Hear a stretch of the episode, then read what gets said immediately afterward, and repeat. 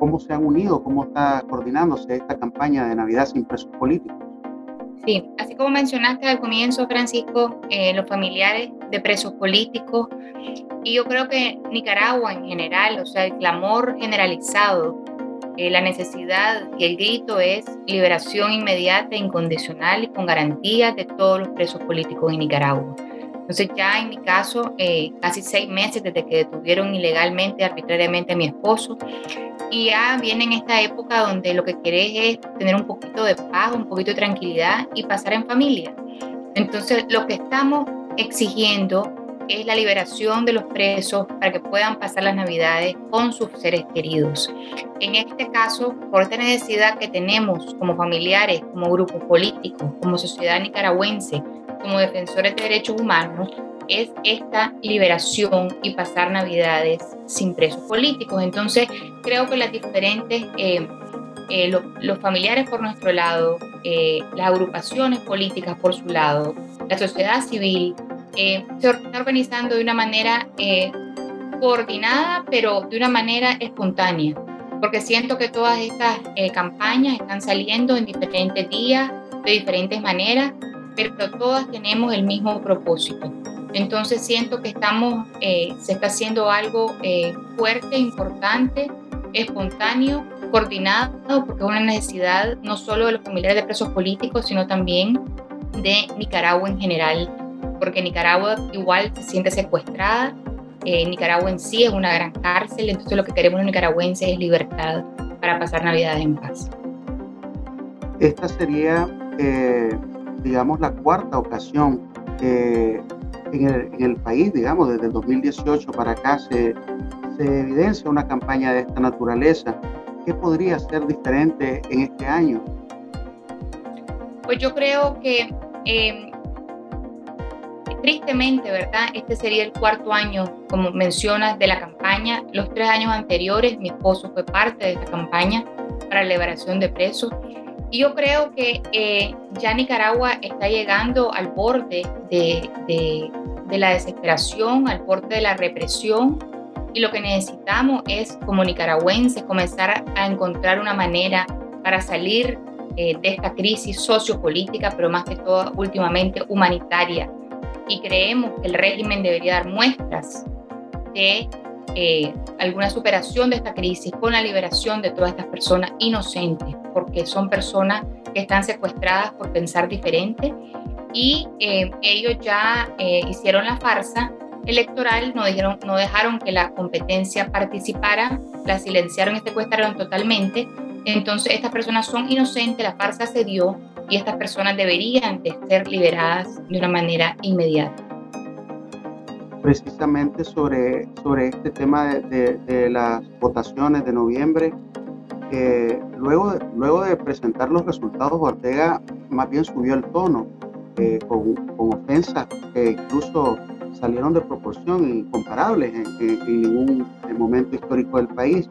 Eh, es posible que con ese, con ese contexto eh, haya, lamentablemente, bueno, tengo que preguntarlo, ¿es posible que haya un resultado positivo nosotros lo, último que vamos a perder es la esperanza y vamos a luchar diariamente por la liberación de nuestros seres queridos porque son inocentes y están secuestrados y no deberían de estar ahí. Entonces nosotros vamos a seguir elevando la voz todos los días, denunciando las arbitrariedades, denunciando la violación de derechos humanos a los que son sujetos nuestros familiares y nosotros como familia de ellos. Entonces no nos vamos a cansar hasta que ellos estén libres y lo único y lo que exigimos es la liberación inmediata de ellos. Eh, se ha escuchado últimamente en el país, eh, parece que poco a poco se, se viene eh, introduciendo esta idea de un posible diálogo nuevamente entre, entre gobierno y oposición. ¿Esto es posible? ¿Qué rol podrían jugar las presas y presos políticos? Bueno, los presos y presas políticas están totalmente en periodos largos de incomunicación y en indefensión total. Entonces, estando estas personas secuestradas, no pueden hacer ningún rol en ninguna negociación ni ningún diálogo. Y después en Nicaragua no puede haber negociación ni diálogo con presos políticos. Entonces, si el gobierno quiere negociar o quiere sentarse en una mesa de una sesión o de diálogo, el primer paso que tiene que dar, la, condición que tiene que dar es la liberación inmediata, incondicional y con garantía de todos los presos políticos de Nicaragua. Sin eso, como familiares, no le vemos ninguna opción a ningún diálogo ni ninguna negociación. Eh, recientemente, unas declaraciones del nuncio apostólico en Nicaragua eh, menciona eh, presos políticos, menciona que la Santa Sede está tratando de intervenir. Como familiares, ustedes han tenido una coordinación directa, eh, puede ser con, el nuncio o con la Iglesia Católica en Chinandega, perdón, en Nicaragua o fuera, o fuera de Nicaragua. Como familiares hemos tocado las puertas de todas las personas que creemos que pueden ayudar en este proceso de liberación. Hasta el momento no hemos tenido respuesta eh, positiva porque no se ha dado ningún acercamiento de ningún tipo, ni ninguna, eh, no hemos visto señas de que algo vaya a pasar, pero no perdemos la esperanza de que la iglesia, al igual que el resto de sectores claves, eh, nos ayude a poner la presión con el régimen para la liberación de nuestros familiares.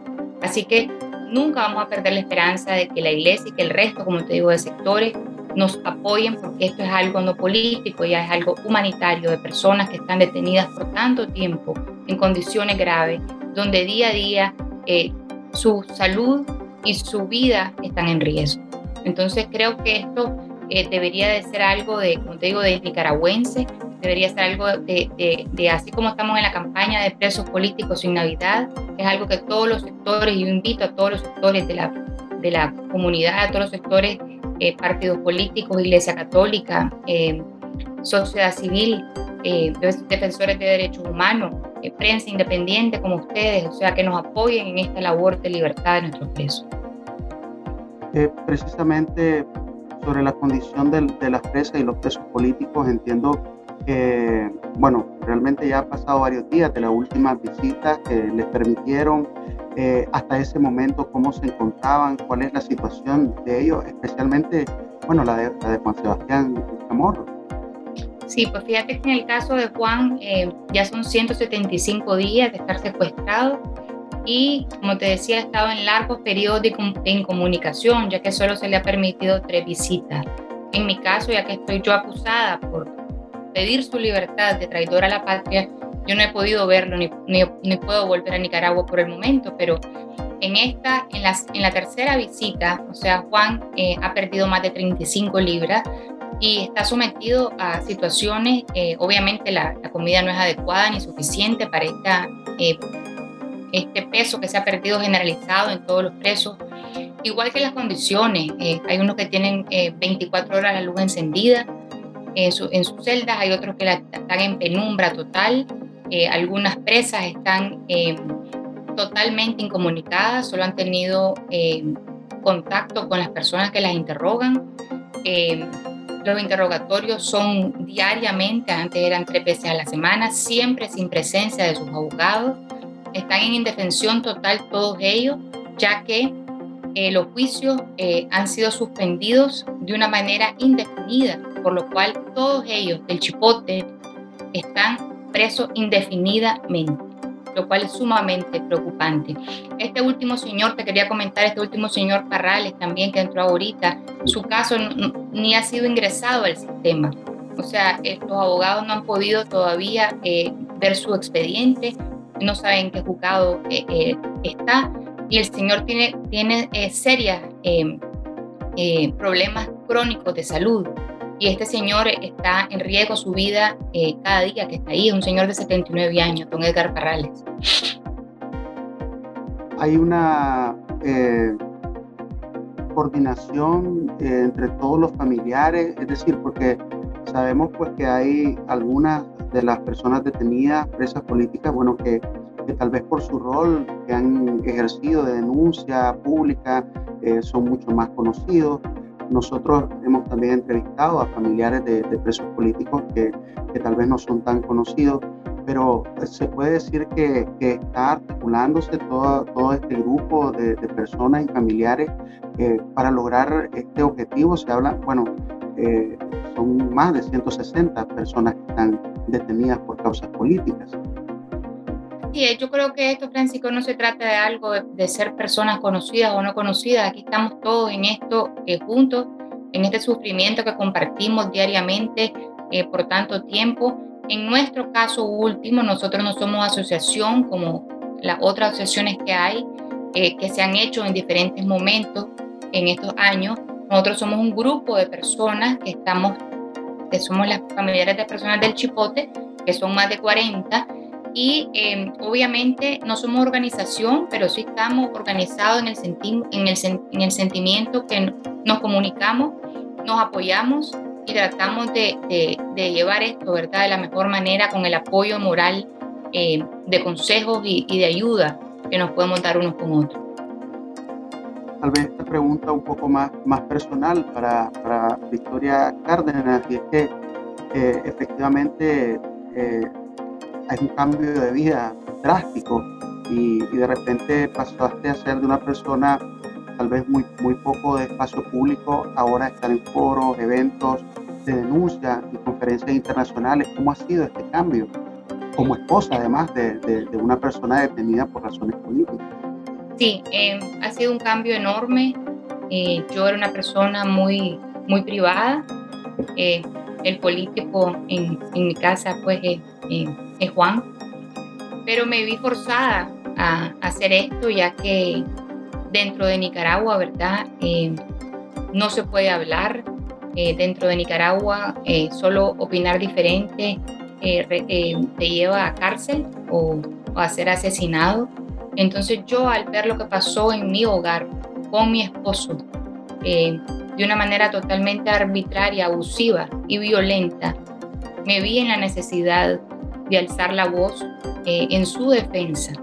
Y en esta campaña que comencé hace eh, casi seis meses, eh, acompañada de Berta, eh, me di cuenta que también necesitaba, había necesidad de que muchas voces se dieran a conocer, ya que gente está en situaciones muy complicadas, hay mucho miedo y, y en realidad eso es lo que el gobierno quiere, silenciar a la oposición y silenciarnos aún a los familiares de presos políticos para que no denunciemos lo que, están, lo que estamos pasando. Pero yo me vi en esa necesidad eh, de hacer algo, de, levantar mi voz y, y, esto es lo que me ha mantenido con fuerza, eh, con esperanza, eh, porque creo que como nicaragüenses merecemos vivir en un país en libertad, con dignidad, con justicia y que nos respeten nuestros derechos humanos más básicos. Entonces, esta se ha vuelto una, para mí, una, una, un camino eh, de, transformación y un camino eh, para la liberación de mi esposo y el resto de presos políticos. Para finalizar, eh, Victoria, bueno, están haciendo mencionadas a Berta y, y, también, bueno, la reconocemos como una voz también eh, de bastante relevancia fuera de Nicaragua en este momento, pues por las mismas condiciones. Eh, ¿Cómo ha sido eh, la atención a nivel internacional? ¿Creen que, que, está dando resultados todas, todas estas acciones de denuncia? ¿Consideran que hay una respuesta de la comunidad internacional que también puede encaminar a la liberación de las presas y presos políticos? Sí, nosotros creemos que dentro de Nicaragua, ¿verdad? En estos últimos años hemos hecho lo posible para nosotros mismos resolver estos problemas y creemos y creíamos y seguimos creyendo que las elecciones era la manera de hacerlo de una manera democrática para tener una transición democrática eh, y, y, una democracia verdad permanente y duradera. Pero el régimen cerrar estas puertas, eh, la, la comunidad internacional es lo que nos queda para que nos apoye a los nicaragüenses, a la mayoría de los nicaragüenses. Eh, y no solo en solidarizarse con nosotros, sino en tomar acciones que pongan presión al régimen para decirle que libere a los presos políticos, que comience una transición en Nicaragua, hacia la Nicaragua que la mayoría de los nicaragüenses eh, queremos. Eh, y creo que estas acciones se han comenzado a dar, o sea, al no reconocer la farsa electoral, al tener el apoyo de, la mayoría de, los países, ¿verdad?, en, América, al tener el apoyo de Estados Unidos, de la Unión Europea, de Canadá.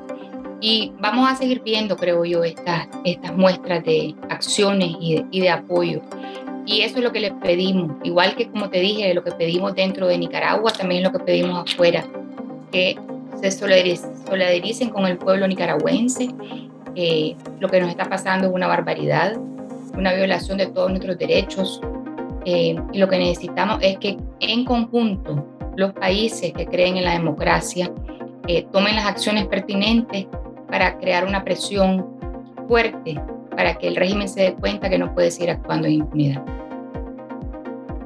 Muchas gracias, eh, Victoria, por, por, compartir con nosotros pues, este, este tiempo. Eh, como te mencionaba, una entrevista algo breve. Sé que hay mucho de lo que podríamos seguir conversando pues, sobre la situación del país, la condición de las presas y presos políticos. Eh, y ojalá pues, que no sea la última, sino más bien en la primera de otras oportunidades en las que podamos conversar. Pues, y, y ojalá que pronto la noticia pues, sea la, la liberación de las presas y presos políticos. Así es, Francisco, estoy a la orden para conversar con vos y esperemos que la próxima conversación sea en un ambiente diferente, donde te pueda decir que mi esposo y el resto de presos políticos están libres. Muchas gracias por la oportunidad.